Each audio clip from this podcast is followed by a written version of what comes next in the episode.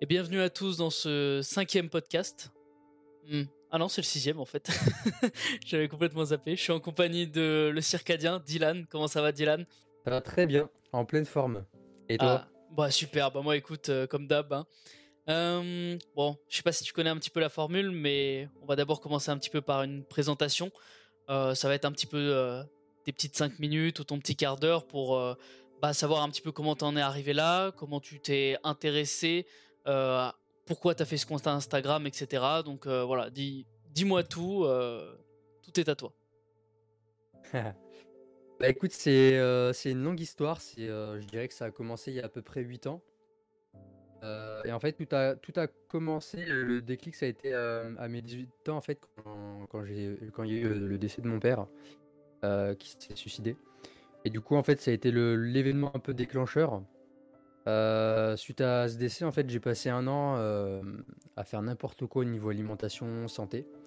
Euh, donc c'était cigarettes, chicha, kebab, enfin tu vois les soirées entre potes avec l'alcool et tout ça. Mhm. Et puis et puis après j'ai emménagé dans le dans le sud à Marseille et, là j'ai voulu me remettre en main parce que j'étais malheureux, je me sentais pas bien, j'avais vraiment envie de de faire quelque chose de ma vie concrètement. Euh, et, du coup, j'ai commencé à me reprendre en main tout simplement en faisant du sport. Et en fait, c'est un ami, mon meilleur ami, qui m'a proposé euh, un. Comment on appelle ça? Euh, Un truc en ligne, un, programme de sport en ligne à suivre. Je sais pas si tu connais Insanity. Ah, si, ça me dit quelque chose en plus. ouais, c'est un truc de cardio ultra intense. Oui C'est des, séances de 1 heure qui te, qui te cassent en deux, en deux. Exactement, ouais. Et en fait, j'ai commencé à faire ça pour le délire, tu vois, je me suis dit: «Allez, euh, une petite séance, par jour et tout» et puis au bout de quelques jours, bah, tu commences à te sentir mieux et du coup, bah, tu commences à manger un petit peu mieux. Euh, je commençais à me faire des bols avec du fromage blanc et des bananes. Euh, je commençais à faire un petit peu plus attention, je me suis senti, de meilleure en meilleure énergie, en meilleure forme, plus de motivation, meilleure humeur et puis après, à la suite de ça, j'ai commencé à me dire: «Tiens, je vais me lever un peu plus tôt». Parce qu'à l'époque, euh, j'étais au lit à 4h du matin, je me levais à 14h, tu vois? C'était vraiment, euh, le mmh. rythme de vie totalement décalé et puis du coup, je me suis imposé un truc, c'est: «OK, bah, maintenant je me lève à 7h du matin, je me prends un bon petit déj et puis je commence ma séance de sport une fois que j'ai digéré donc heu, de 2-3 heures après» et du coup, ça a commencé comme ça donc bah, après ces 2 mois, le programme il durait 2 mois. Après ce programme, mon physique il a complètement changé, j'avais perdu euh, bah, du gras, j'avais bien séché, j'avais pris un petit peu de muscle. Et puis euh, je me suis dit, ok, bah j'ai pas envie de m'arrêter là, qu'est-ce que je peux faire? Je me suis inscrit dans une salle de sport. Donc là, j'ai commencé la musculation, j'ai commencé à, regarder des comptes, euh, à suivre des comptes de, de Go Muscu. Mhm. j'ai commencé avec le fameux Thibaut InShape. qui n'a pas commencé avec lui Eh ouais, la base. Et du coup, bah, mes repas, c'était riz d'Inde, haricots verts, enfin, tu vois, le classique. Mmh euh, je commençais à acheter des, compléments euh, sur MyProtein et tout ça. Euh, je suis aussi Nassim Saïli, qui est, un excellent youtubeur sur la, musculation, Rudy Koya, enfin tous les, tous les go muscu un petit peu. Mmh et puis après, j'ai changé un jour de, salle de sport, et puis je parlais à un, coach, et il me parlait justement d'un livre qui s'appelle Gilles Lartigot, un livre de Gilles Lartigot qui s'appelle Hit. Je sais pas si tu connais. Oui, je vois qui c'est. Euh, tu iras voir un peu. Bah, d'ailleurs, j'ai fait un podcast avec lui, euh, Gilles Lartigot. Il est l'auteur de deux livres, euh, Hit et Hit 2. Où en fait, il dénonce un petit peu le, ce qui se passe dans les abattoirs, l'alimentation toxique de notre société moderne. Ok. Et en fait, en lisant ce bouquin, j'ai reçu une grosse baffe dans la gueule et je me suis rendu compte que tout ce que je mangeais, en fait, c'était de la, de la merde. Quoi. Il y avait des, pesticides, il y avait des antibiotiques, des médicaments, enfin, rien de bon. Du coup, je suis passé du jour au lendemain avec ce bouquin végétarien, donc j'ai coupé les viandes. Euh, j'ai revu un petit peu mon mode alimentaire. Acheté tout en magasin bio. Donc mon budget il a un petit peu éclaté parce que euh, bah, tu, passes direct en magasin bio, tu sais pas trop comment euh, combler les protéines. Tu dis putain mais je vais les chercher où maintenant mes protéines etc. du coup j'ai perdu beaucoup de poids, fonte musculaire aussi. Parce qu'en fait à l'époque j'avais pas assez de connaissances en nutrition et j'ai pas su en fait compenser euh, bah, mon déficit en protéines et l'apporter de, de manière optimale. Et je me rappelle, je crois que mes protéines, c'était quoi? C'était des œufs et euh, par semaine, je m'achetais 500 grammes d'amandes et 500 grammes de noix de cajou, tu vois, parce qu'il y avait des protéines dedans. D'accord, ok. Donc c'était vraiment pas optimal, quoi. Je, je me rappelle plus trop des compositions des repas, mais en tout cas, je me rappelle de ça.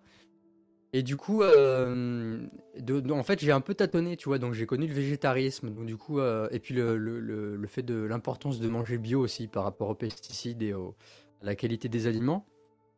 Et après, euh, j'ai connu Herbalife Nutrition. Je sais pas si tu connais euh, ce MLM. Un marketing de réseau, en fait, où on vend euh, bah, principalement des, des protéines en poudre. Enfin, pas des protéines, c'est des petits déjeuners multivitaminés. de l'aloe vera, du thé, enfin des, des, des- des compléments quoi, des compléments naturels, hein. même, D'accord, même si, même si c'est chimique, hein, on te dit oui c'est naturel. Et puis en fait j'ai fait cette activité pendant deux ans, donc j'ai vendu, euh, j'ai vendu ces produits, etc. Ce qui m'a permis encore de développer mon côté relationnel, mon côté, euh, puis d'en apprendre davantage sur la nutrition et sur moi-même. et puis, euh, et puis j'ai arrêté, ça a duré à peu près deux ans. Et j'ai arrêté en fait le jour où justement avec Herbalife, on a, on a été exposant dans deux salons du bien-être à Lyon. Et en fait, dans ce salon du bien-être, on, était vraiment les seuls exposants qui, euh, qui parlaient en fait de compléments, d'alimentation. Et c'était un truc vraiment de spiritualité. T'avais euh, t'avais des chamans, des médiums, lithothérapeutes, hypnothérapeutes, pratiquants de Reiki, de Shiatsu, etc. Et moi, j'avais, je connaissais pas du tout ce monde-là, tu vois, je, je- j'en avais jamais entendu parler. Et en fait, j'ai fait des, j'ai fait des séances avec un chaman, j'ai été voir une médium, et là, j'ai pris une baffe dans la gueule, j'ai dit, c'est quoi ce monde-là? J'ai, euh, il s'est passé des trucs, tu vois, avec le chaman, etc. Euh, on m'a dit, euh, on m'a dit des choses sur moi qui sont, qui se sont avérées vraies. Et du coup, à la suite de ça, bah, hum, grosse remise en question. J'ai arrêté, j'ai arrêté mon activité parce qu'au fond, je savais que c'était pas ça qui me correspondait. Je sentais qu'il y avait un truc qui, a- qui allait pas au fond de moi. Et du coup, du coup, j'ai arrêté tout ça. Grosse remise en question. Et puis, généralement, quand on s'ouvre à la spiritualité, il y a toujours cette, euh, cette phase de remise en question où tu dis, c'est quoi le sens de ma vie? Qu'est-ce que je vais faire de ma vie? Qu'est-ce qui est important pour moi? Et du Mhm. coup, il y a plein de choses que tu lâches. Et puis tu commences un petit peu à te chercher. Donc, euh, bah, je suis allé plonger dans des bouquins de, de spiritualité.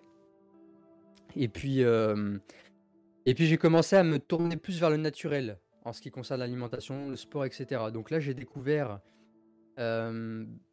l'hormèse, les pratiques de l'hormèse avec le- le- l'exposition au froid, les bains froids, la Exactement, ouais. respiration. J'ai j'ai connu la respiration Wim Hof. Euh, le biohacking aussi, cette notion de biohacking. Donc j'ai commencé à me faire des bulletproof coffee. Euh, je sais D'accord. pas si tu connais, c'est un café où tu mets du beurre avec de l'huile de coco et en Ouais. fait la combinaison de la caféine avec le- les graisses, euh, les graisses euh, saturées, te donne un gros boost au niveau cérébral. Ouais. Et, et donc voilà, j'ai fait le, j'ai commencé à faire du jeûne, du jeûne intermittent, etc. Et du coup, bah, c'était un renouveau, quoi. J'ai vraiment découvert ces approches, ça a changé mon énergie. Et, euh, et puis petit à petit, bah, forcément, avec toute l'expérience que j'ai acquise, tous les bouquins que j'ai achetés, j'avais même acheté quelques petites formations en ligne, etc. Bah, à un moment donné, tu as envie de transmettre aux autres ton changement de vie, de dire, ok, je suis passé de, cet état de mal-être à cet état de, de je sais pas, de tout, tout est optimisé. Bah, du coup, j'ai commencé à vouloir en parler. Et du coup, bah, j'ai commencé à en parler plus davantage sur Instagram. Euh, alors, mon compte Instagram existe depuis bien longtemps. Euh, J'avais Instagram depuis que je faisais Herbalife. Euh, donc après, ça, ça a modifié, tu vois, ça a évolué au fil, au fil des années. Et puis après, j'ai eu, j'ai eu envie de faire un- une chaîne YouTube. Donc, bah, j'ai commencé à faire des vidéos sur YouTube, etc. Et puis récemment, on va dire, ça fait à peu près un an que j'ai commencé à faire des podcasts aussi. Et à faire intervenir des naturopathes, des médecins, etc. Ok. Donc voilà un petit peu mon parcours, euh, mon parcours de vie. Ouais, donc euh, assez atypique en vrai comme parcours. T'as as vraiment euh, bougé, explosé, mais de partout en fait, dans tous les sujets différents, que ce soit alimentation, que ce soit sport, que ce soit spiritualité. T'as vraiment. euh, J'ai l'impression que t'as vraiment une montagne russe en fait de, de, de changements au niveau de ta vie. Ça, ça a dû faire drôle en vrai quand même. Parce que tout ça c'est condensé sur combien d'années en tout du coup? Sur 8 ans. Sur 8 ans, ok, ça va, ça, ça reste quand même une, une assez longue période, mais c'est vrai que sur 8 ans, c'est quand même, euh, c'est quand même assez impressionnant en vrai. hein. Franchement, euh, bien joué, hein, Dylan. Bah, tu vois pas le temps passer en fait quand tu vois même là le fait d'en reparler de, du coup de me remémorer tout mon parcours de vie, je me dis waouh. Franchement, il s'en est passé des choses, tu vois et finalement euh, un truc qui est très intéressant aussi, c'est que quand tu regardes après, tu, tu te retournes dans ton passé et que tu regardes un petit peu euh, bah, le fil conducteur en fait, ça me fait penser à la citation de Steve Jobs qui dit euh, on connecte les points à la fin de l'histoire.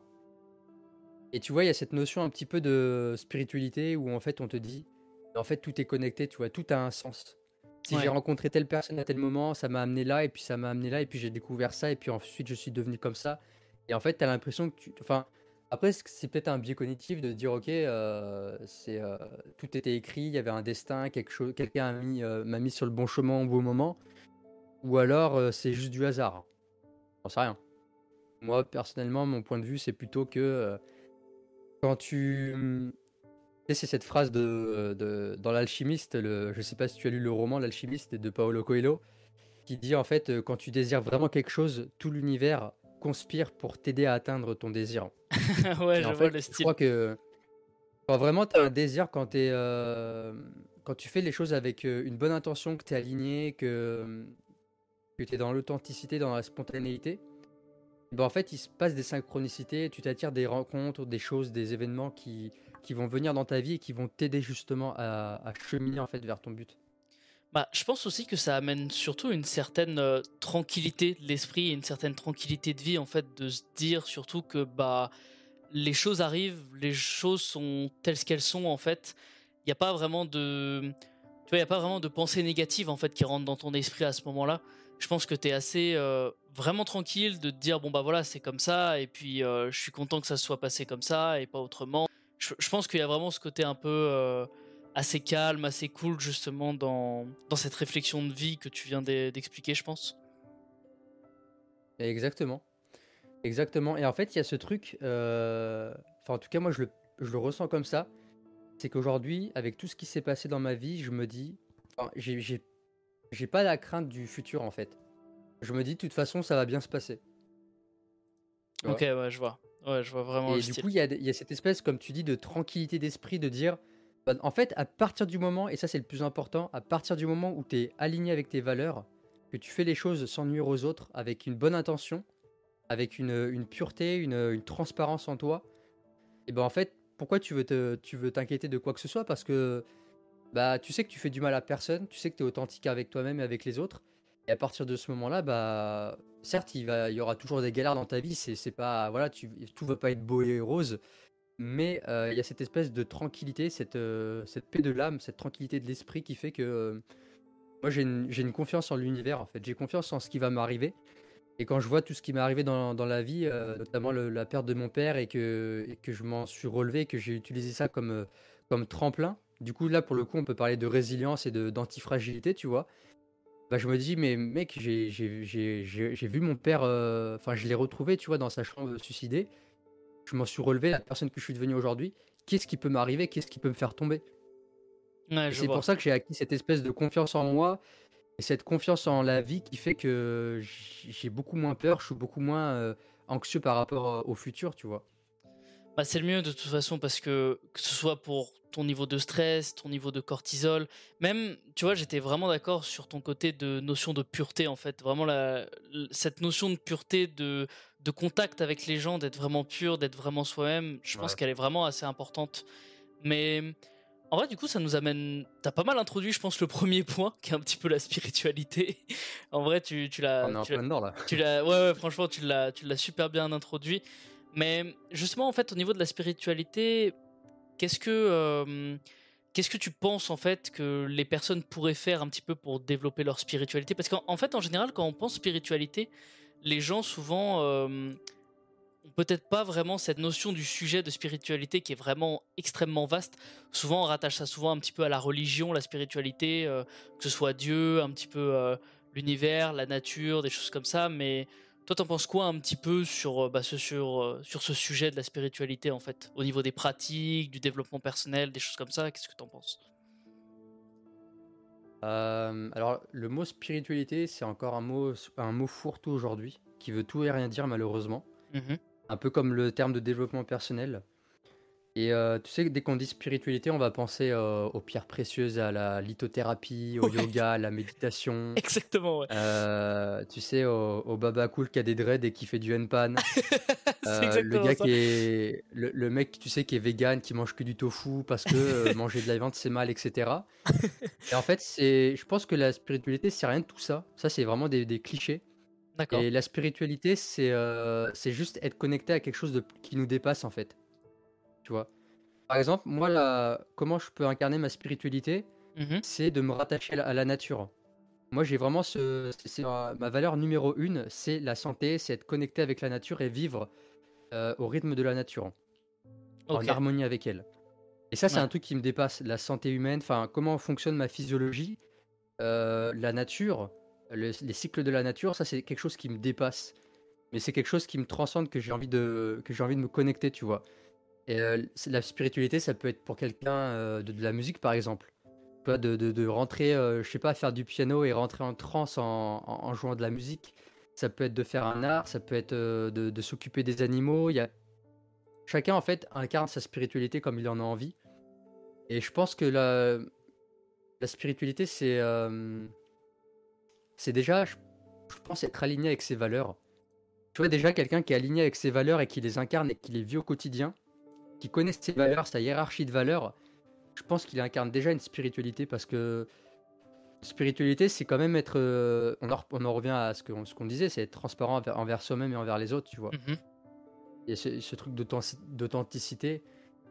Et après, pour moi, ça vient en dernier tout ce qui est aspect religieux, croire en l'univers, euh, en, en Dieu et tout ce que tu veux, quoi. Ouais, donc toi, en Donc fait, moi, c'est vraiment ce truc-là d'être rattaché à quelque chose qui nous dépasse, qui nous, qui nous inspire, tu vois. Ouais, je vois. En fait, toi, justement, tout ce qui est côté un petit peu Dieu, univers, tout ça, tu le mettrais vraiment en dernier et tu penses que c'est beaucoup plus euh, exactement comme tu le disais, de, de se rattacher un petit peu à ce qu'on veut, que ce soit de la musique ou que ce soit autre chose. Vraiment une sorte d'épanouissement intérieur, en fait, si je peux dire ça. C'est un petit peu ça comment tu le décris, toi, la spiritualité. Totalement, c'est l'épanouissement intérieur. C'est Par ça. contre, on peut être euh, épanoui intérieurement en, en mettant la religion en premier ou en mettant le Dieu en premier. Ça, ça dépend des valeurs de chacun, tu vois. Oui, je suis complètement d'accord avec toi. Je pense que ça dépend d'un point de vue de beaucoup de personnes, mais c'est vrai que la spiritualité, c'est beaucoup plus complexe pour une certaine personne. Je pense qu'en fait, euh, la plupart des personnes, quand on leur parle de spiritualité, je pense qu'elles arrivent même pas vraiment à le décrire, tu vois. Je pense qu'elles arrivent même pas vraiment à, à, comprendre pourquoi justement elles ont tant d'épanouissement comme ça, pourquoi elles ont tant de, compassion, de gratitude, de- d'a- d'amour en fait envers elles et envers les autres. Je pense que c'est, ça doit être assez complexe en vrai quand même de, de pouvoir expliquer ça. Toi, en fait, tu penses vraiment que la religion, c'est vraiment qu'une partie infime de la spiritualité, justement?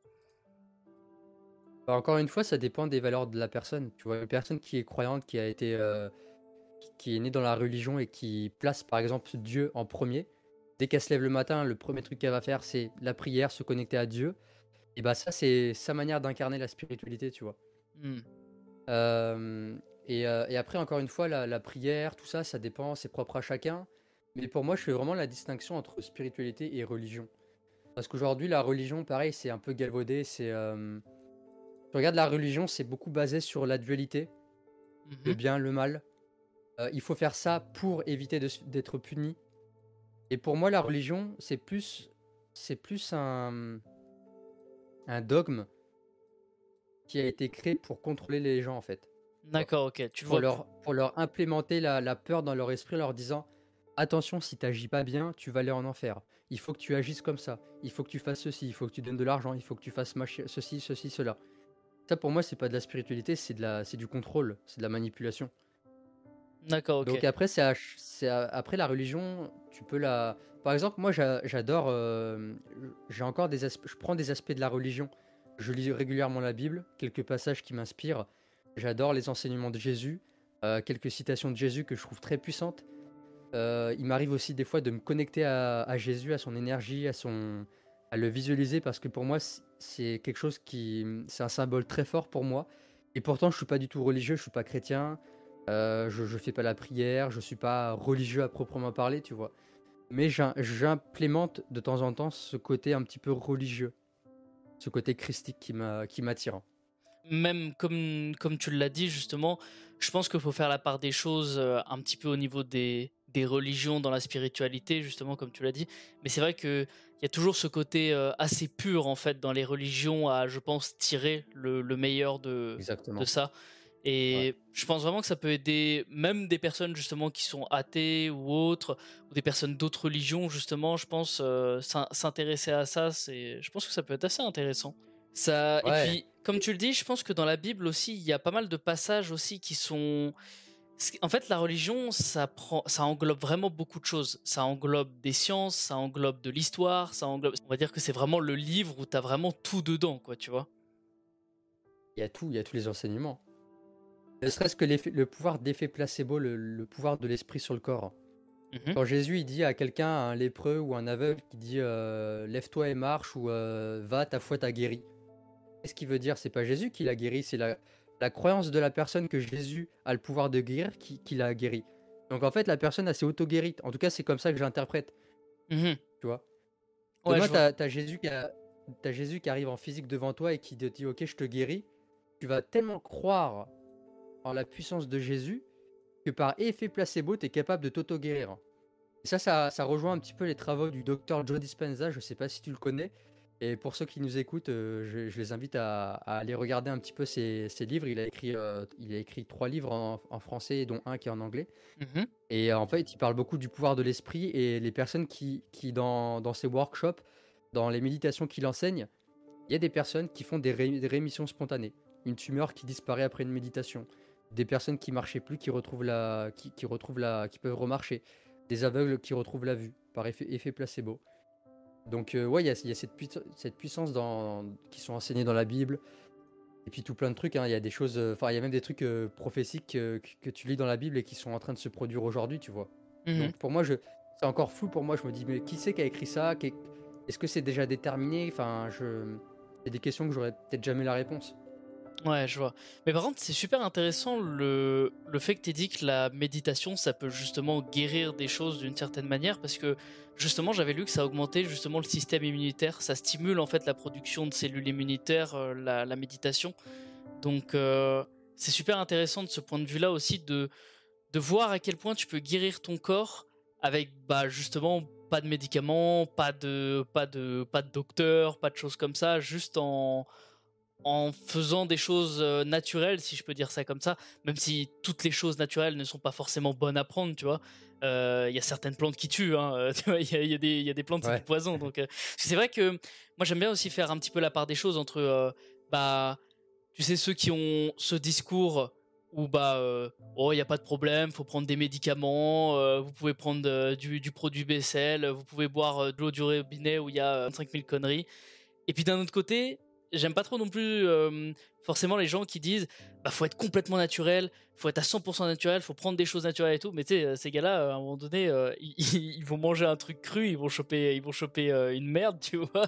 Faut faire, euh, je pense, faut faire un petit peu quand même cette part des choses euh, aussi, euh, des choses, euh, des choses naturelles.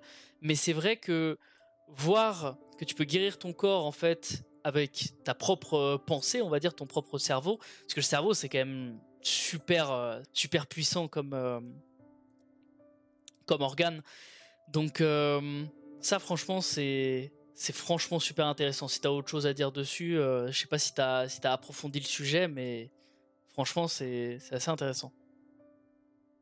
Bah, je me suis beaucoup intéressé au- à l'effet placebo, au pouvoir de l'esprit sur le corps, avec les Mhm. travaux justement de Dr. Joe Dispenza, de Bruce Lipton.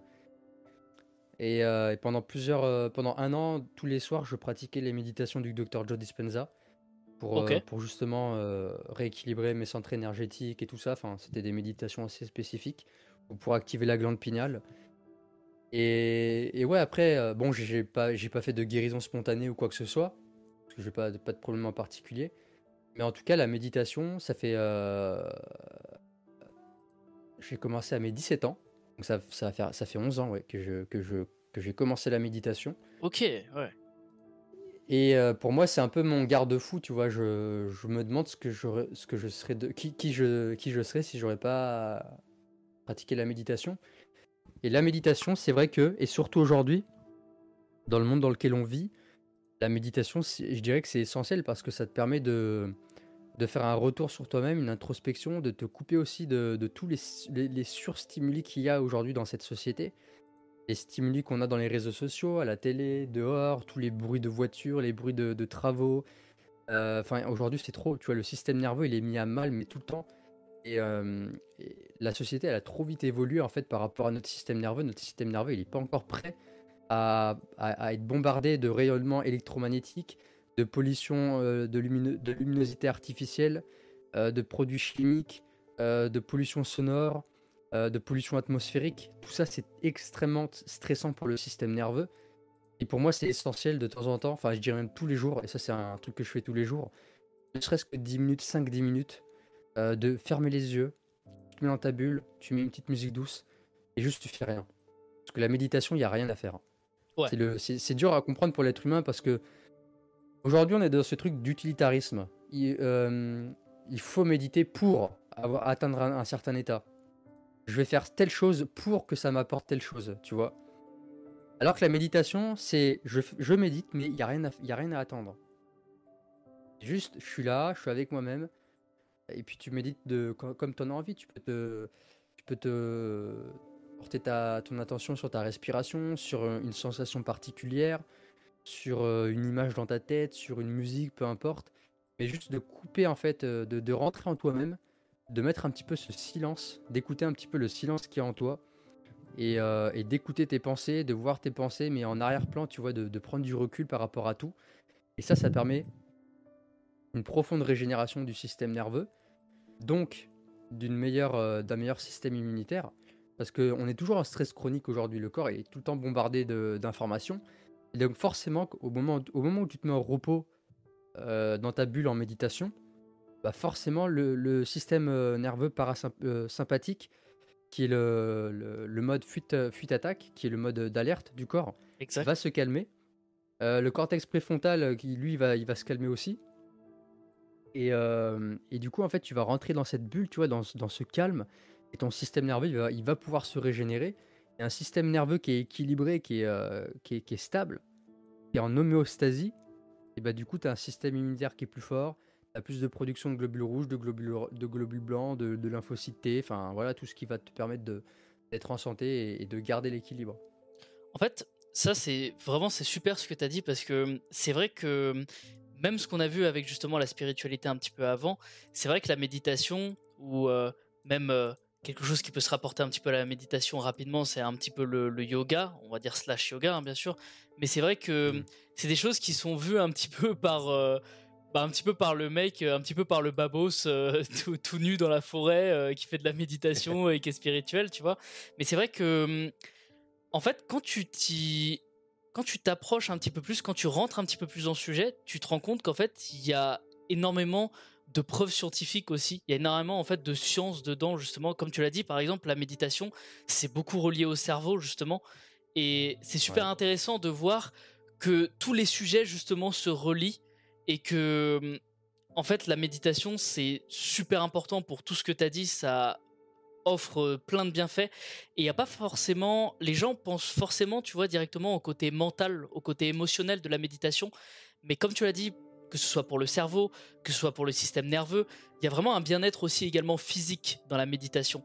Et comme tu l'as super bien introduit, justement, avec tous les perturbateurs endocriniens, justement, que ce soit la pollution, tout type de pollution, hein, qu'elle soit sonore, tout, type de, de, sensations au niveau de la pollution, des choses comme ça, que ce soit le toucher, que ce soit l'écoute, que ce soit même, même tout ce qu'on respire, c'est vraiment affreux.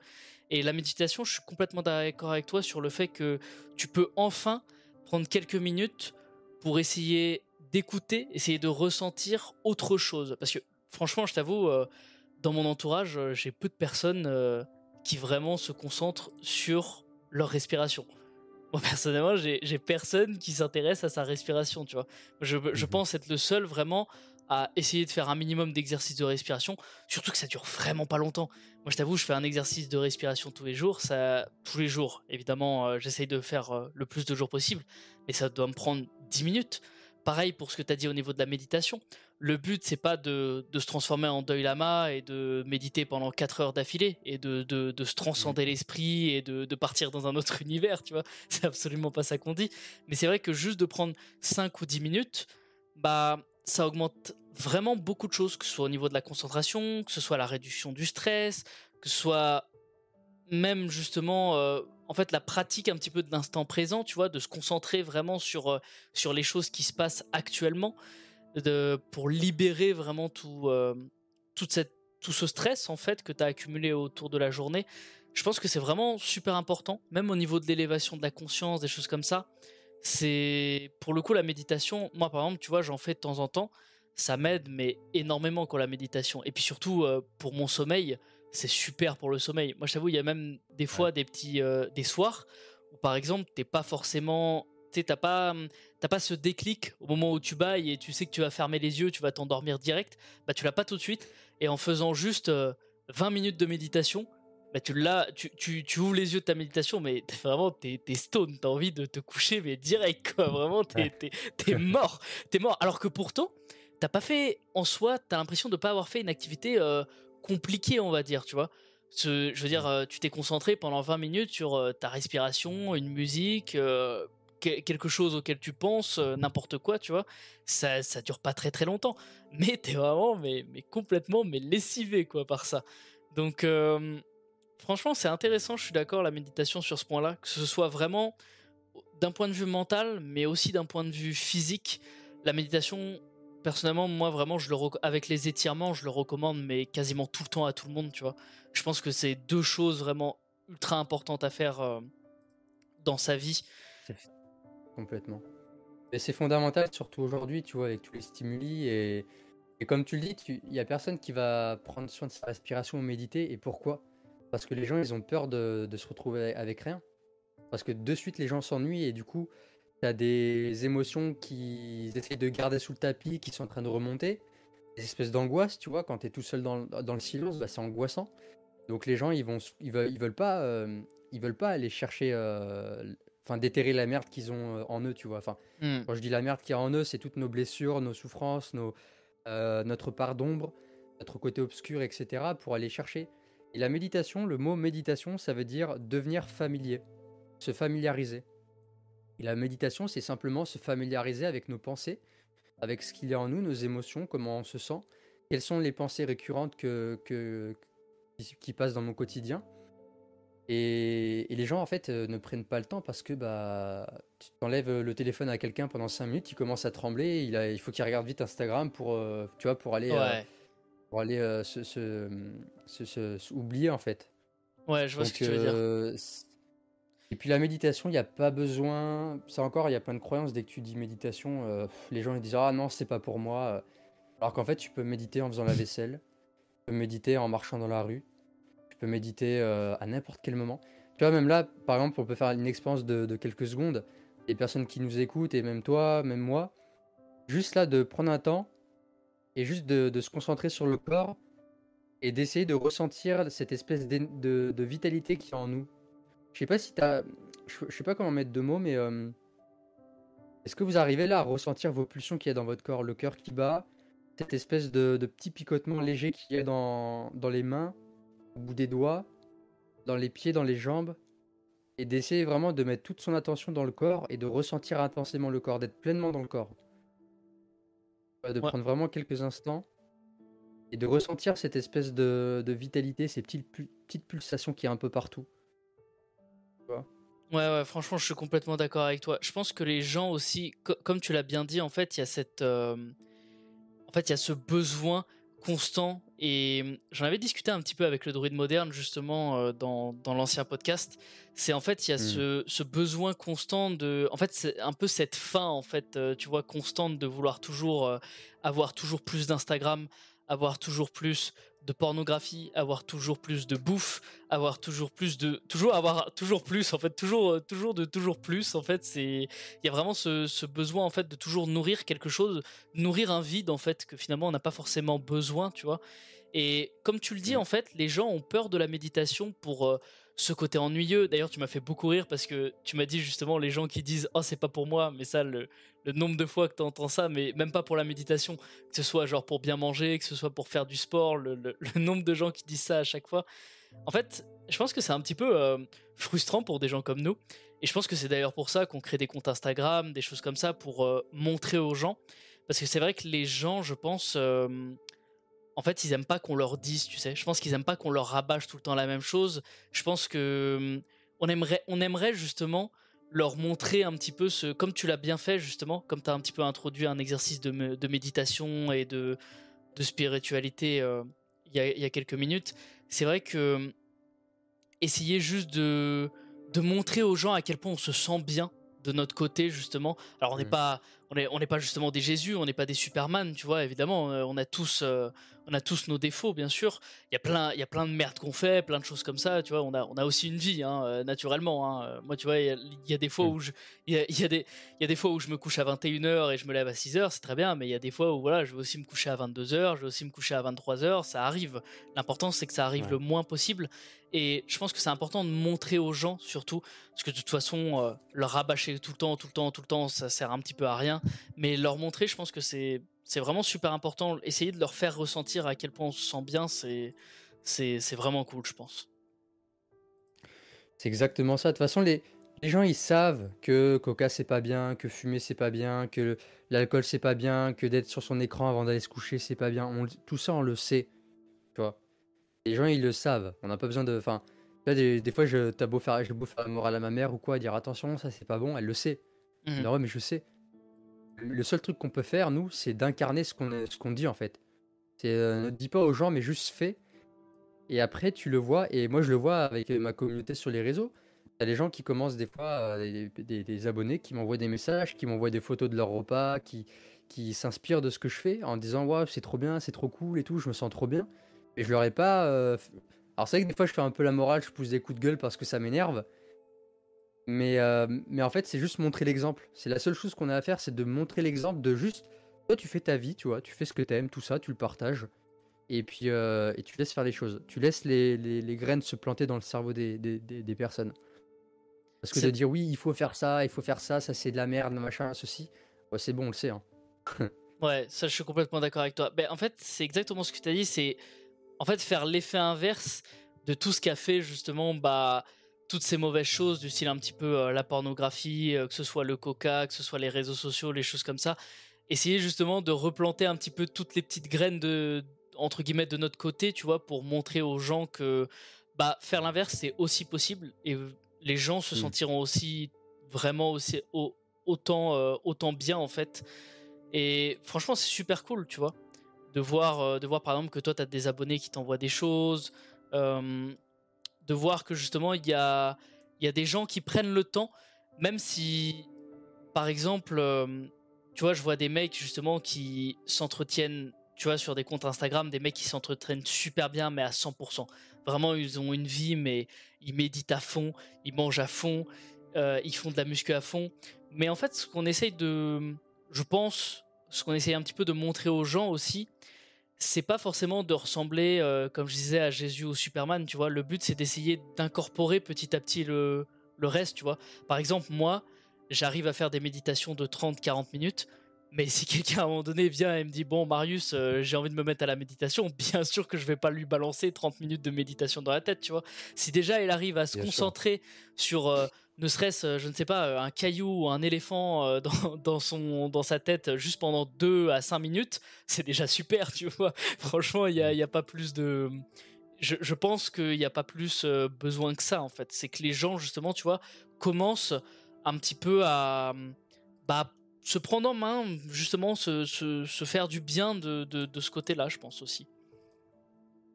Bah, en fait, c'est ça rejoint le, le quatrième accord Toltec, c'est de faire de son mieux en fait. Et faire de son mieux, bah, ça sera jamais la même chose d'un jour à l'autre. Tu pourras faire ton mieux en fait, ton mieux aujourd'hui, il est peut-être moins bien qu'hier, mais c'est le mieux que tu as pu faire aujourd'hui avec ce que tu avais, avec les ressources, avec, euh, tes capacités. Et y tu soulèves un autre point aussi qui est très intéressant. Et ça, c'est, euh, je crois que c'est aussi un gros fléau avec les réseaux sociaux. C'est ce truc de se comparer sur les réseaux. Tu tombes sur un compte Instagram d'un mec qui a les abdos, qui est ultra musclé, qui mange clean, qui fait sa méditation, qui a sa, routine matinale. Bah souvent, les personnes vont commencer à se comparer à cette personne et à créer de la culpabilité en eux et de la frustration en se disant je devrais faire ceci, je devrais faire cela et je me sens pas bien. Tu vois.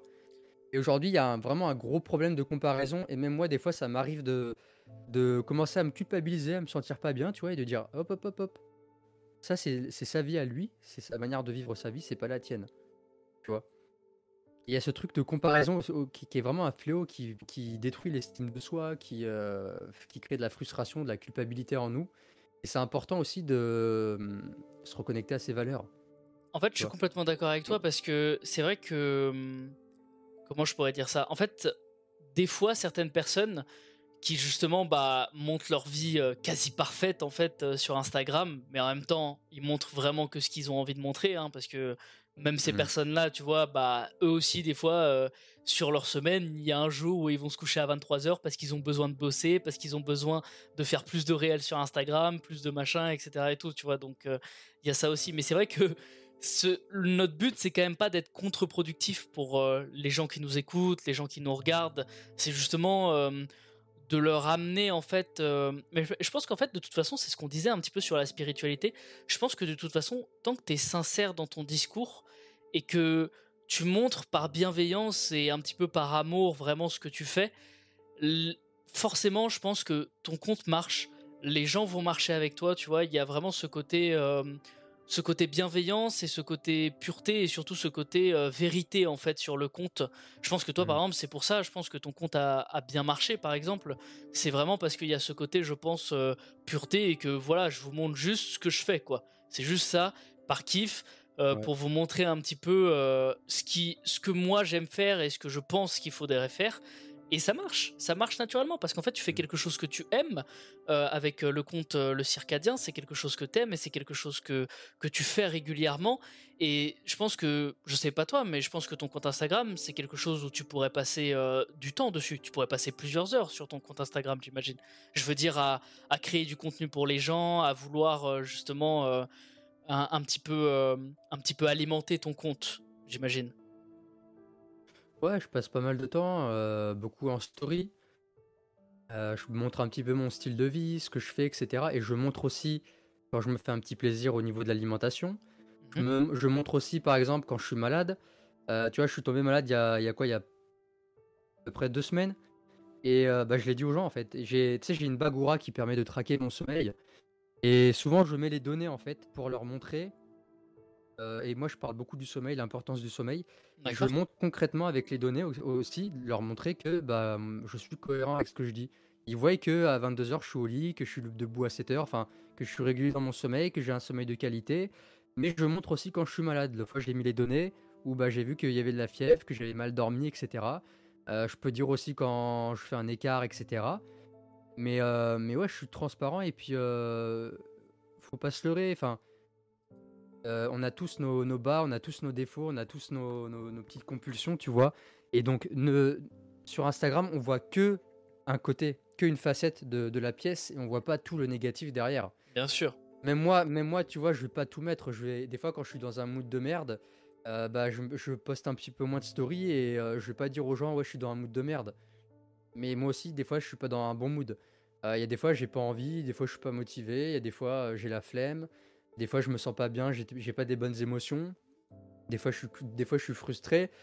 Des fois, je vais scroller sur Instagram et puis je vais me comparer à d'autres personnes et puis je vais me dénigrer. Euh, je suis un être humain, tu vois. Mais, euh, mais j'essaie vraiment de garder cette congruence. Et il y a un, un autre truc aussi qui est très important, c'est que pour pouvoir être transparent avec les autres, il faut être transparent avec soi-même. Et ça implique, et ça j'en parle beaucoup, c'est important, c'est les valeurs. De connaître ses valeurs. Parce que si tu connais pas tes valeurs et que tu regardes les réseaux sociaux, que tu vois un mec qui fait de la méditation, qui mange bien, qui est ultra musclé, qui, est, a un beau physique, mais que toi ta valeur numéro une, que tu ne connais pas, c'est par exemple t'occuper de ta femme et de tes enfants, ta valeur numéro une c'est ta famille, et bah à chaque fois que tu vas aller sur les réseaux, que tu vas regarder des comptes et que tu vas dire il faut que j'ai des abdos, il faut que je sois musclé, et que tu vas te forcer à faire du sport ou à bien manger, etc., à mettre ça en priorité, alors que toi ta valeur numéro une c'est la famille, tu vas, tu, vas, tu vas te sentir malheureux, tu vas te sentir... euh, il va y avoir quelque chose qui va pas être aligné avec toi. Tu vois Par exemple, une personne... euh, moi, tu vois, j'ai commencé un petit peu à travailler sur ça parce que je me comparais beaucoup de... Putain, il faut que je sois euh, antifragile, il faut que je sois super musclé, résistant au froid, etc. Et en fait, ma valeur... Enfin, le truc le plus important pour moi, ça reste quand même la santé. La santé, bien manger, etc. Mais celle qui est juste après, pour moi, c'est dessiner, c'est l'art. Tu vois Et dessiner, faire de l'art, c'est passer trois heures à pas bouger le cul sur une chaise, en position assise avec, euh, avec la nuque qui est baissée, donc ça te, c'est pas très bon pour la nuque. Les yeux rivés sur un, sur un écran ou sur un, un dessin, donc pour la vue, c'est pas très bon. Euh, et pas bouger. Enfin, tu vois, c'est, c'est, c'est en désaccord avec ma valeur numéro une. Et ça sert à rien que j'aille me flageller la gueule en me disant «Ah, il faut que je sois en mouvement, il faut que je fasse du sport, etc. Alors qu'en fait, moi, mon kiff depuis gamin, c'est le dessin. Tu vois. Ouais. Donc ouais. c'est pour ça que connaître ses valeurs, savoir ce qui est important pour toi, et pas comparer, et pas en fait se prendre les valeurs des autres et vouloir les incorporer dans sa vie en mettant la personne, nos mentors ou ceux qu'on regarde sur les réseaux sur un piédestal, parce qu'à par- partir du moment où tu mets euh, les personnes que tu suis sur un piédestal, tu dis putain elle est parfaite, il faut que je sois comme ci, comme ça, toi tu vas te dénigrer. Et à partir de ce moment-là, il y a un décalage et, et en fait tu es fondamentalement malheureux, tu t'es voué à souffrir. Et par contre, Ouais. si demain tu respectes, tu dis ok, moi en fait mon kiff, c'est ma famille, c'est prendre soin de mes enfants. Et le sport, euh, le sport, le truc, euh, les abdos, tout ça, bah, en fait c'est pas pour moi, tu vois. C'est pas mon truc. Peut-être que ça m'intéresse de temps en temps, je vais me faire une petite séance de sport ou quoi, mais c'est pas mon truc. Moi mon truc c'est ma famille. Moi mon truc c'est euh, les arts, faire du dessin. Moi mon truc c'est du piano, c'est euh, passer du temps avec des animaux. Et arrêter de se comparer constamment. Ouais, Et ça, passe par apprendre à se connaître. Hiérarchiser ses valeurs, prendre un bout de papier et dire c'est quoi le plus important dans ma vie? Qu'est-ce que ma vie démontre? Si quelqu'un rentre chez moi, qu'est-ce qu'elle va remarquer? Moi, tu rentres chez moi. Bon, aujourd'hui, j'ai plus d'appartement, j'ai un peu tout quitté pour voyager, etc. Tu rentres chez moi, il y avait une grosse bibliothèque de, livres de développement personnel, de spiritualité et d'alimentation. Euh, T'avais ma cuisine qui était euh, équipée de bocals, de bocaux, de, de cuiseurs vapeur, etc. Tu vois de suite que ma valeur, c'est euh, c'est la spiritualité, la santé, etc. La cuisine. Euh, après, j'avais euh, pas mal de, de- de dessins qui étaient accrochés au mur. Tu vois de suite la valeur des gens quand tu rentres dans leur vie, tu vois. Donc c'est important de, se poser la question qu'est-ce qui est important pour moi? Qu'est-ce que ma vie démontre? Qu'est-ce que mes actions démontrent? À quoi je pense le plus? À quoi je dédie, le plus de, temps dans, dans mes journées? Et à partir du moment où tu poses ça sur papier, tu commences à prendre conscience de tes valeurs, de ce qui est important pour toi, et que tu te détaches des valeurs des autres, d'arrêter de prendre les valeurs des autres pour les implémenter dans ta vie, là tu vas devenir aligné, congruent et, euh, et beaucoup plus heureux aussi. Ouais, ça je suis complètement d'accord avec toi. Et encore une fois, justement, on, on en revient encore à cette idée de, de pureté en fait à chaque fois. Et en fait, je Mm. pense que c'est ça. Je pense que quand tu t'alignes de toute façon à tes valeurs et que vraiment tu regardes un petit peu euh, vraiment toi, qu'est-ce qui te plaît précisément. Parce que encore une fois, c'est comme tu l'as bien- comme tu l'as très bien dit, on est toujours dans cette idée de comparaison tout le temps. De toute façon, moi, tu vois, Ouais, de base, avant d'être à Tahiti, j'étais à Paris. Donc à Paris, c'est vraiment, euh, c'était, euh, c'était euh, l'empire contre-attaque. Il y avait des clones, mais de partout, quoi. Tu vois, c'était les filles avaient les mêmes chaussures, les garçons avaient les mêmes ouais. t-shirts et les mêmes coupes de cheveux. Tu vois, c'était vraiment, c'était vraiment, les- les- Le c'était la- conformisme. ah, c'était l'attaque des clones, mais vraiment d'une forme. En fait, c'est ça. Tu l'as très bien dit. C'est vraiment, c'est vraiment hilarant parce qu'en fait, euh, tout le monde veut être unique, tout le monde veut être au-dessus des autres et tout, mais finalement, tu retrouves en fait cette idée de conformisme, en fait, cette idée de tout le monde se ressemble à tout le monde, en fait, alors que tout le monde a envie de s'élever à tout le monde, en fait. C'est vraiment, c'est c'est- c'est assez drôle ça. Donc, euh, et d'ailleurs, en plus, euh, je me souviens d'une d'une étude qui était extrêmement drôle. C'était, euh, on a demandé en fait aux Français s'ils étaient vraiment heureux. Et en fait, ils disaient, euh, les, les Français disaient que 82%, je crois, disaient que oui, ils se sentaient plutôt heureux. Et ensuite, on leur demandait, est-ce que euh, vous pensez que autour, les gens sont malheureux? Et en fait, 82% des Français pensaient que 82% des, des, des- des Français étaient malheureux, en fait. Donc, euh, c'est assez paradoxal en fait de se dire que les gens se pensent dans un en fait les gens sont dans un total délire de se dire qu'ils sont dans un chaos euh, autour d'eux en fait donc euh, c'est assez drôle en fait ce que les gens en fait finalement euh, sont en sont en totale incohérence avec ce qu'ils veulent représenter finalement avec ce qu'ils pensent en fait Ouais, ou peut-être même qu'ils se mentent à eux-mêmes et qu'ils finalement ils se connaissent pas. c'est ça c'est pensent exact qu'on est heureux, mais en fait on l'est pas. C'est exactement ça en fait. C'est exactement ça. C'est il y a, y a pas cette. En fait, il y a ce notion, il y a cette notion de de plaisir, tu vois, d'être euh, d'être on va dire euh, d'être heureux pendant quelques instants, etc. et tout. Mais il n'y a pas cette notion de de bonheur, tu vois, de, de de bonheur vraiment pur, de bonheur vraiment posé, tu vois, de se dire voilà moi j'aime ça et c'est ça que je veux. Comme tu l'as très bien dit, tu vois, essayer de se rattacher à des choses. euh, pas, forcément simples en fait, mais juste à des choses voilà qui, qui te correspondent en fait. Je pense que c'est ça le plus important. C'est fondamental. Ouais, franchement. Mhm. Bon, du coup, Dylan, on va passer au troisième point, qui est un petit peu l'alimentation. Alors, toi, au niveau de l'alimentation, en fait, on va peut-être pas forcément rentrer dans, on va dire, dans de la performance d'alimentation, mais toi, qu'est-ce que tu penses en fait qui pourrait plutôt euh, améliorer l'alimentation de chacun? Qu'est-ce que tu penses que des personnes pourraient incorporer, je pense, comme, euh, comme petit aliment par-ci par-là? Euh, Je pense que je, trouve ça, je trouvais ça un petit peu plus intéressant d'aborder l'alimentation sur cet aspect-là, parce que c'est vrai que les gens qui nous suivent, bah, voilà, ils savent qu'il faut manger, ils savent qu'il faut manger équilibré, ils savent qu'il faut manger ça, ça, ça, ça, ça. Enfin, tu vois, genre le plat, les gens qui nous suivent en général pensent au plat typique du euh, poulet, brocoli, riz. Tu vois, genre vraiment, je pense que c'est ça. Mais mhm. je pense pas qu'ils ont cette, euh, cette idée. Je pense que on est tous un petit peu tombés là-dedans. Je sais pas si toi t'es tombé là-dedans, mais c'est vrai que moi, euh, j'ai eu à un moment donné ce petit piège de rentrer dans cette, dans cette homogénéité en fait de de nutrition en fait, de toujours manger exactement la même chose et finalement des choses pas si pas si bonnes que ça en fait parce que comme je le dis toujours, c'est pas vraiment ce que vous mangez. Le problème, c'est d'où viennent les aliments que vous mangez en fait. Parce que c'est très bien de vouloir manger euh, que de la viande, de vouloir manger que de l'herbe, mais après, d'où vient votre viande, d'où vient votre herbe, ça, c'est une autre histoire. Donc, euh, il y, a un petit peu cet aspect-là. Donc, euh, donc voilà, c'était pour savoir un petit peu, toi, est-ce que tu penses, qu'est-ce que tu penses un petit peu comme aliment, on va dire, atypique que les gens penseraient pas forcément, que tu penses que ce serait cool d'incorporer dans sa, dans, sa, dans sa routine, on va dire, alimentaire ou non? Euh, en fait, j'en ai pas. Le ah, seul conseil que je peux donner, c'est. le, seul, le meilleur conseil que je peux donner aux gens, c'est de dire Ok, où est-ce que tu habites Tu habites mmh. où? Ok. On est en quelle saison? Donc là, en ce moment, en, ce moment là, je suis en région parisienne, mmh euh, chez mon grand-père. On est au mois de septembre, donc c'est l'automne. Ok, et bah tu bouffes euh, ce qui est autour de toi. De saison, local, bio. Ça, je, suis 100% d'accord avec toi. Va pas chercher le, va pas chercher euh, l'avocat du Pérou, euh, euh, la spiruline de je sais pas quoi, le maca, machin, machin. Bien sûr, c'est des trucs que je consomme, tu vois, je consomme du cacao en poudre, des fois je vais me faire un avocat ou quoi. Mais la base, c'est tu manges de saison, ce qui est autour de chez toi et ce qui est, ce qui est local, quoi. Hier, tu vois, je suis allé me promener dans la forêt, là, autour de chez mon grand-père, il y, a des forêts. Mmh bah, qu'est-ce que j'ai cueilli? J'ai cueilli des noisettes, j'ai récolté du raisin, je suis allé dans la forêt récolter des châtaignes et, euh, et des cynorhodons. Ok. Et voilà, et je vais faire ça, quoi.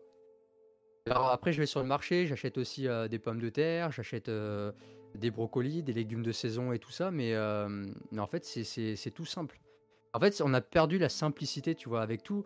On nous a refourgué les supermarchés où tu peux acheter des, tu peux bouffer des tomates du, du, 1er janvier au 31 décembre, euh, tu peux bouffer des, des, trucs thaïlandais, des trucs euh, asiatiques, euh, des trucs. Enfin, tu vois. Ouais.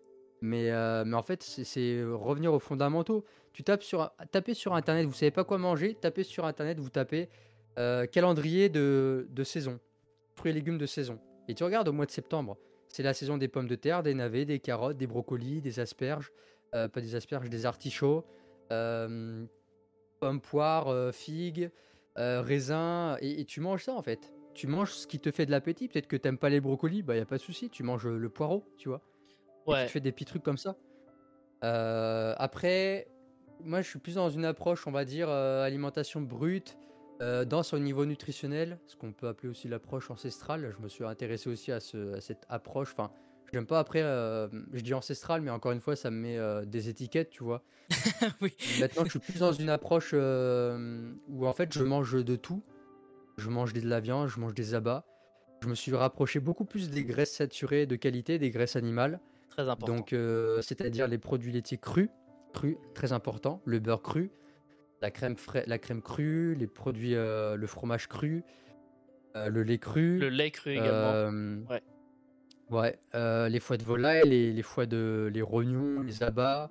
je, me, je me fais des steaks, de steaks hachés en tartare cru. Euh, beaucoup d'œufs aussi. À, deux pâtés de maison, j'ai un, voisin qui vend des œufs de, ses poules. Ils sont. Le jaune est magnifique, le, goût est délicieux. Enfin voilà, tu sais d'où ça vient, donc il y a de la qualité. Oui, le jaune d'œuf, il est pas euh, jaune, il est orange. Ça, je vois très bien le style. Voilà, il est orange pétant, tu vois. Ouais, exactement. Ouais. Euh, c'est pas une poule qui a pondu, c'est un dinosaure le truc, tu vois. Genre, je vois exactement ce que tu veux dire, ouais. C'est ça. Euh, l'eau, pareil, buvez de l'eau filtrée, achetez une- un filtre Berkey, une gourde Oco ou euh, Ouais. de l'eau euh, dans les magasins bio, la Montcalm, la Roucou, qui sont peu minéralisées, qui sont faibles en résidus à sec. Parce que l'eau du robinet, c'est un poison qui contient plus de 3500 euh, substances chimiques. Ouais. C'est quand même énorme. Pareil, faites attention. tu vois, utilisez en fait les méthodes ancestrales, les méthodes ancestraux, euh, méthodes ancestrales. Euh, par exemple, euh, en ce moment, mon petit déjeuner là, le... parce que j'aime bien, c'est réconfortant pour moi, c'est les porridge d'avoine. Et en fait, je prépare mon porridge la veille, donc c'est-à-dire que je prépare, euh, je mets des flocons d'avoine dans un bol, je mets plein d'épices, fenugrec, gingembre, curcuma, Mhm. quelques graines de cumin, des trucs comme ça, un petit peu de miel. Je mets de l'eau, je mélange tout et je laisse fermenter toute la nuit à température ambiante dehors. À côté de ça, je mets dans un verre euh, une petite poignée d'amandes que je vais laisser tremper toute la nuit. De, faire germiner en fait, de, faire fermenter, germiner euh, les légumes qui contiennent du gluten ou même les oléagineux pour améliorer la, digestibilité et du coup améliorer la biodisponibilité, donc mieux assimiler en fait ce que tu vas manger. Euh, pareil, si vous mangez des légumineuses, les faire tremper 12 heures dans de l'eau, bien les faire cuire. Euh, après, c'est plein de méthodes comme ça de cuisson, de, faire tremper son riz, etc. euh, pour améliorer la biodisponibilité, de manger en fait euh, ce qui vous fait plaisir, ce qui vous donne envie, dans les, dans les proportions qui vous sont, qui sont bonnes pour vous. Et en fait, il faut prendre en compte plein de facteurs. Et c'est pour ça qu'en fait, je peux pas donner de, de trucs tout faits aux personnes qui nous écoutent parce que ça dépend de la saisonnalité, ça dépend d'où est-ce que tu habites, ça dépend de ton âge, ça dépend de ton activité physique, si tu es sédentaire ou actif, ça dépend de ton tempérament, si tu es un nerveux, un bileux, un sanguin, un lymphatique, Euh, ça dépend de, de ton psychisme, ça dépend de la puissance de ton feu digestif. Donc c'est tellement à individualiser. A des personnes qui vont pouvoir faire euh, trois gros repas dans la journée. T'en as d'autres qui vont préférer faire cinq petits repas. T'en as d'autres qui vont peut-être euh, manger un ou deux, deux repas dans la journée et faire du jeûne. Euh, T'en as qui vont mieux supporter euh, les produits laitiers ou la viande et d'autres qui vont qui vont pas digérer, moins bien assimiler par exemple les, crudités ou les légumes. Donc c'est c'est très compliqué. Et pour moi, le meilleur conseil que je peux donner, c'est écoutez-vous. Sortez des dogmes que vous voyez sur les réseaux, parce qu'aujourd'hui sur Instagram, le gars qui va dire non mais l'homme il est pas fait pour manger de la viande parce qu'en fait il a le système digestif d'un gorille. L'autre qui va te dire l'homme il est carnivore, il est, il est que, il est chasseur et cueilleur, il est d'abord chasseur et d'abord cueilleur, donc il est fait pour euh, bouffer de la viande crue, arracher la viande, la chair et machin. L'autre te dit euh, ouais mais non euh, l'homme il est pas il est fait pour bouffer euh, que du riz et des algues et point barre. L'autre il te dit oui non mais l'homme en fait il est fait que pour manger du cru et pour manger des fruits. En fait euh, fuck fuck moi par exemple j'aime bouffer euh, euh, qu'est-ce que je pourrais dire? Bah tu vois dans l'approche ancestrale on te dit oui euh, faut pas manger de gluten faut pas manger de de céréales tout ça c'est pas bon etc. Moi j'adore bouffer des porridge. Hmm. On va te dire ouais non mais la banane c'est pas bon parce que non j'en ai rien à foutre moi j'aime la banane donc je vais bouffer de la banane. Ouais, ça, je suis complètement d'accord avec toi. C'est vrai que, en fait, comme tu l'as dit, déjà, il y a cette notion de simplicité. Et puis surtout, comme toi, c'est un sujet que j'aborde énormément. C'est le sujet de la, de la digestion. Et tu l'as super bien introduit. Le sujet de la digestion, je trouve que justement, dans l'alimentation, c'est assez sous-côté, en fait. Parce que, comme tu l'as dit, il y a beaucoup de gens qui vont te dire faut manger ça, ça, ça, ça, ça, comme ça, comme ça, comme ça, comme ça. Mais en fait, euh, tu vas manger plein de merde, en fait que tu vas recracher par le tube digestif. J'ai pas besoin de vous faire euh, des dessins hein, de toute façon. je, je pense que tout le monde sait comment euh, comment, on comment le corps recrache la nourriture à la fin. Mais en fait, euh, finalement, c'est bien de manger euh, du poulet, de manger des brocolis, euh, de manger des porridge comme tu as dit, de manger plein de choses comme ça. Mais c'est vrai que si tu t'intéresses pas justement à la notion de digestion, à la notion de hum, comment je pourrais dire ça, d'optimiser en fait ta, ta digestion, en fait tu vas manger genre, je sais pas, 100% des nutriments. Et en fait, si tu fais pas gaffe à ta digestion, aux choses comme ça et tout, ton corps va recracher euh, 70%, 60% des, de tous les nutriments dont ton corps a besoin en fait. Donc au final, tu auras eu un apport que de 30%, euh, que ce soit en tout en fait. Donc c'est complètement idiot en fait de faire ça. Et je pense très que... con si tu c'est Ouais. très con si t'achètes euh, tu Genre, tu mets tout ton pognon dans la meilleure qualité euh, possible en termes d'alimentation. Tu vois, tu vas, tu vas chez le meilleur boucher, tu vas chez le meilleur primeur, etc. Et qu'en fait, il y a tout qui part au shot. Bah, c'est une sacrée perte d'argent finalement. Ouais, franchement, je suis complètement d'accord avec toi. Et c'est vrai qu'aussi, il y a la notion de simplicité que tu as super bien dite. C'est vrai que bah, moi qui est à Tahiti, je t'avoue que niveau simplicité, euh, voilà. De toute façon, tu sais, ici, la vie est vraiment deux fois plus chère qu'en France. Donc, euh, si tu veux vivre comme un Européen ici, bah vraiment, euh, je t'assure que la viande que toi tu payes 25 euros, ici, elle est à 50, tu vois. Ou je, je sais pas, n'importe quel produit en fait qui est souvent d'Europe, en fait, tu vraiment tu le multiplies par deux. Même une voiture ou des choses comme ça, tu multiplies tous les prix par deux et t'as un peu ton idée. Donc euh, ici c'est vraiment très très cher, mais comme tu le vois en fait ici les gens euh, bah, ils vivent. Bon après je suis à Tahiti évidemment donc je suis un cas vraiment très particulier, mais c'est vrai que les gens vivent dans la simplicité et surtout ici on a aussi des fruits de saison justement. Euh, au niveau des avocats, au niveau des ananas, des choses comme ça eh ben on donne pas toujours les mêmes fruits, on donne pas toujours les mêmes choses. Donc en fait les gens ici, c'est assez drôle parce que souvent les Tahitiens, ils ont leur jardin avec différents types de, plantes, différents types de fruits. Et en fait, justement, il y a deux types de saisons ici, justement, la saison sèche et la saison des pluies. Donc la saison des pluies, il pleut énormément, euh, il fait beaucoup plus chaud, et la saison sèche, justement, il y a que du soleil, mais justement, il fait beaucoup moins lourd parce qu'il n'y a pas beaucoup de pluie, etc. Euh, c'est un temps beaucoup plus sec, donc il fait plus chaud avec le soleil, mais en, soi l'air est pas est pas plus lourd et en fait euh, voilà il y a, ces différentes choses et c'est vrai que les Tahitiens du coup bah quand c'est la saison sèche bah ils cueillent justement les fruits de ce, moment-là et quand c'est la saison des pluies bah ils cueillent les fruits de ce moment-là et évidemment dans l'ensemble il fait toujours beau à Tahiti donc tous tes arbres te donnent un minimum de fruits mais c'est vrai qu'il y en a qui en donnent plus ou moins et même tu vois j'ai eu des gens qui sont venus quand même à Tahiti qui sont venus en invité, etc. Et tout. Et en fait, ils voyaient bah, les Tahitiens vivre un peu, même moi en fait, vivre un peu en mode euh, ouga ouga euh, empiler des pierres et manger des ananas, tu vois. Mais c'est vrai que ces gens-là qui arrivent ici et qui sont là, tu sais, en général, ils vont au McDo, euh, ils utilisent un Max Amazon, ces choses comme ça. Et ben, dès qu'ils arrivent ici, ils disent euh, bah ouais, ben c'est comme ça qu'il faut vivre, faut vivre dans la simplicité, faut vivre comme ça, etc., etc. Tu vois. Après, dès qu'ils rentrent en France, ils le font pas. C'est dommage, tu vois. C'est dommage d'arriver ici, d'avoir cette cette notion-là, ce déclic en fait de se dire bah oui, c'est comme ça qu'il faut vivre. Et en fait, euh, ils rentrent en France et ils font pas vraiment de changement. Je trouve, je trouve ça un peu, un peu dommage quoi. Et cette notion de simplicité. C'est compliqué par rapport à l'environnement, je pense. C'est possible aussi. ça joue énormément. Dès que es dans un environnement, euh, tu sais, c'est c'est beaucoup plus facile de vivre euh, au rythme de la nature et de manger local quand tu es en pleine campagne et que tu vois le changement des saisons, que tu ressens l'énergie de la, de la saison. Exactement. Quand tu es en plein centre-ville de Paris, tu vois. Là, je suis, en, je suis en pleine campagne chez mon grand-père. Bah, je peux te dire que j'ai vu le changement de l'été à l'automne. Tu vois, là, je vois le, je ressens vraiment l'ambiance de l'automne. Euh, les feuilles qui tombent par terre, la fraîcheur, le vent, mmh. euh, le changement de la luminosité, euh, l'ambiance qu'il y a quand je vais marcher en forêt. Alors que si je serais en plein cœur de Paris ou de Marseille, ce que j'ai vécu aussi quelques années à Marseille, j'aurais pas ce ressenti, tu vois, ce changement. Alors déjà que bah, tu es coupé en fait de, de ce côté-là dès que tu es, en ville. Donc forcément que c'est difficile pour les personnes de mettre en place ces changements-là et que bah as plus facile, euh, c'est beaucoup plus facile de tomber dans je reste enfermé chez moi, je regarde Netflix à 23h, je suis sur les réseaux et, je suis complètement déconnecté. Donc c'est en même temps c'est normal et puis euh, tu peux pas euh, l'environnement est bien trop puissant. Tu peux pas influencer l'environnement, c'est l'environnement qui t'influence. Bah bien sûr. Donc si tu veux changer quelque chose, souvent si tu veux changer et que tu n'y arrives pas, il faut que tu changes l'environnement. Ça, je suis d'accord avec toi. C'est vrai que, en fait, je pense que les esprits des gens, tu sais, sont un petit peu intrinsèquement liés de toute façon au niveau des comportements. Tu le vois bien. Euh, euh t'as 10 personnes qui se mettent à courir, euh, tu vas courir avec elles, tu vois. Genre, c'est vraiment un petit peu l'effet mouton, des choses comme ça.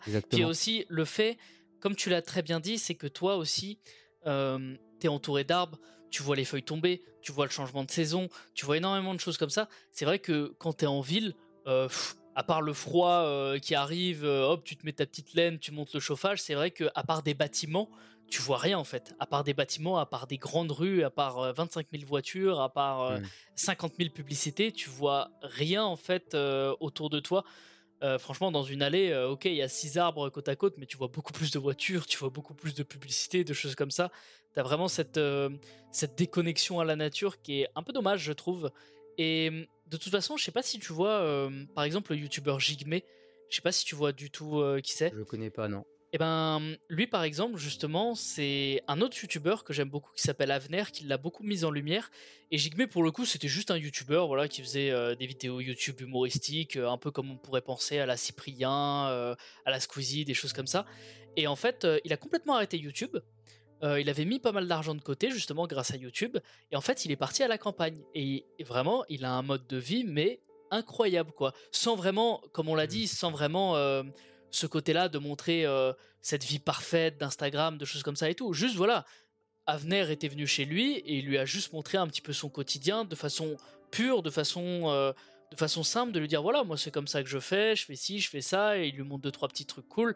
Et en fait tu le vois vivre à la campagne, euh, tu le vois avoir son propre raisin, tu le vois avoir quelques vignes, tu le vois aller chercher sa propre viande, son propre miel, c'est enfin c'est mmh. vraiment c'est je pense que je suis d'accord avec toi. Je pense que hum, c'est ce qu'il disait. Il avait fait vraiment une overdose de la ville, de YouTube, euh, de, de tous ces comportements-là. Et en fait, juste partir à la campagne. Alors, bien sûr, euh, tous les gens qui là maintenant sont en ville et qui nous écoutent euh, peuvent pas forcément aller s'acheter une maison direct à la campagne et se dire allez hop on fait des travaux hop hop hop on change tout on va changer de boulot de choses comme ça et tout bien sûr que c'est beaucoup plus compliqué que ça mais je suis d'accord avec toi, c'est vrai que le changement d'environnement, je pense, euh, ça, joue un énorme coup dessus. Ça, c'est sûr à 100%.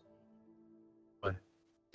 Et, euh, mais après, encore une fois, c'est de faire de son mieux. Tu vois, par exemple, si tu es en plein, en plein centre-ville, bah, tu peux toujours en fait vivre en fonction de la luminosité.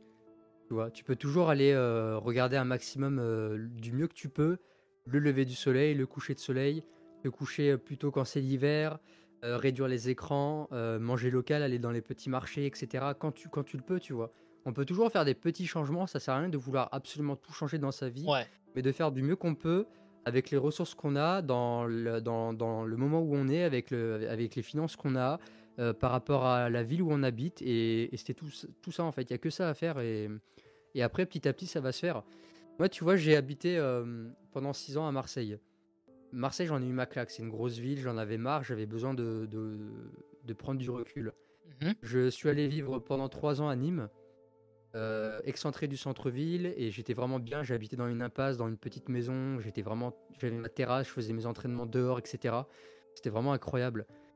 Et puis, euh, et puis là, j'ai encore eu cet, cet autre appel euh, fin mai où j'ai quitté mon appartement et mon job, mon emploi pour voyager en sac à dos et j'ai fait un petit peu d'autostop ces derniers temps, pas mal euh, euh, en Italie, euh, en Bretagne, un petit peu en France, etc.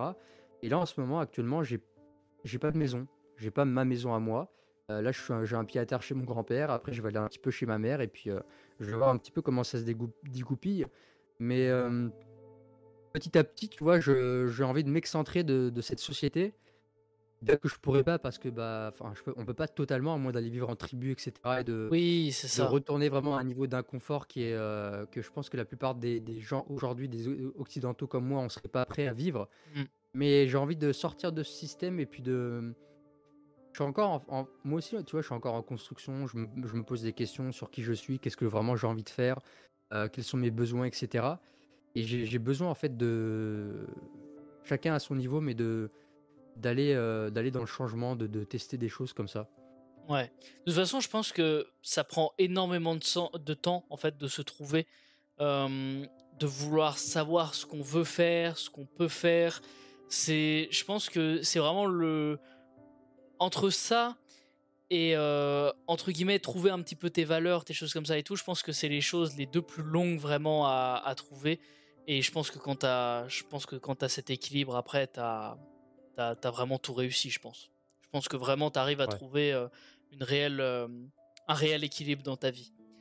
Bon, en tout cas, du coup, Dylan, euh, c'est un peu la, la conclusion de, de, ce, de, ce, podcast. merci de nous avoir écoutés. Ça fait, ça fait 1h10, ça fait 1h10 qu'on discute. Mais franchement, c'était super intéressant. C'est passionnant. Bah ouais, exactement. Mais ouais, non, franchement, les sujets étaient super intéressants. Euh, de toute façon, été content de faire ça avec toi justement parce que je voyais que ton Instagram était assez atypique en fait. Justement, je sentais ce, côté un peu, euh, comment je pourrais dire ça, un peu authentique en fait justement dans ton compte, un peu euh, déconnecté ah bah, des autres justement de. Bah en fait, évidemment, en général, au niveau des gens que je choisis, c'est souvent je les prends pour de la qualité parce que je sais qu'ils font de la qualité, parce que je, je, je, regarde un petit peu leur Instagram à l'avance, etc. et tout, normal. Mais, euh, mais le tien était assez atypique justement et je voulais, je voulais tester de faire un podcast avec toi et franchement j'ai pas été déçu, c'était vraiment intéressant les différents sujets.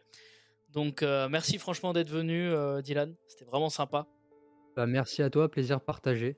J'adore ce genre de discussion et bah, c'est pour ça aussi que moi je fais des podcasts et que toi je suppose que tu te mis dans ça, c'est pour pour avoir ce genre de discussions qui sont vraiment enrichissantes, qui permet d'apprendre de, l'autre. Bah, en fait, c'est ça. Et puis, déjà, tu as une connexion avec les invités. Et puis surtout, euh, c'est même que, au lieu de répondre sur des formats assez courts, par exemple des posts, des stories, des choses comme ça, là, mmh, tu peux prendre le temps de faire un, faire un petit exercice de respiration de 10 minutes, lancer ton enregistrement de podcast, et puis, bah, débattre sur un sujet pendant 5 minutes ou 10 minutes avec quelqu'un. Et tu vois, ça fait du bien, quoi. C'est c'est un format assez calme, assez libre, où tu peux prendre ta respiration, tu peux avoir une réflexion un petit peu plus poussée sur les sujets. Donc franchement, c'est intéressant.